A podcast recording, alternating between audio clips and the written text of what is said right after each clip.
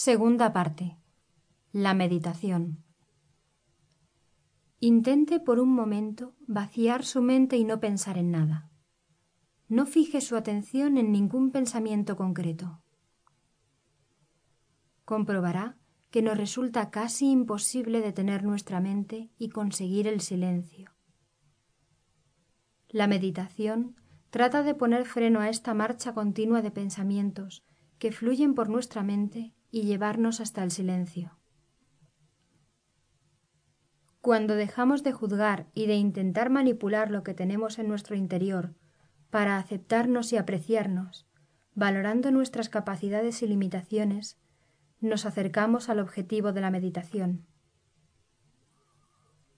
Para el desarrollo de la técnica de la meditación, el primer paso es calmar la mente. A muchas personas les resulta más adecuado si están en una semipenumbra.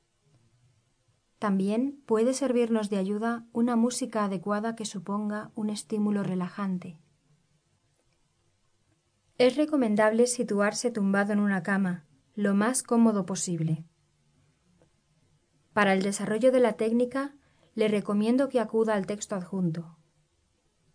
La clave está en el tipo de atención que le prestamos a nuestro cuerpo en esa situación y, sobre todo, en el tipo de actitud hacia los sentimientos que la observación nos produce. El resultado de una buena meditación será una agradable sensación de libertad, de liberación de los condicionamientos y las pasiones que habitualmente dominan nuestra vida.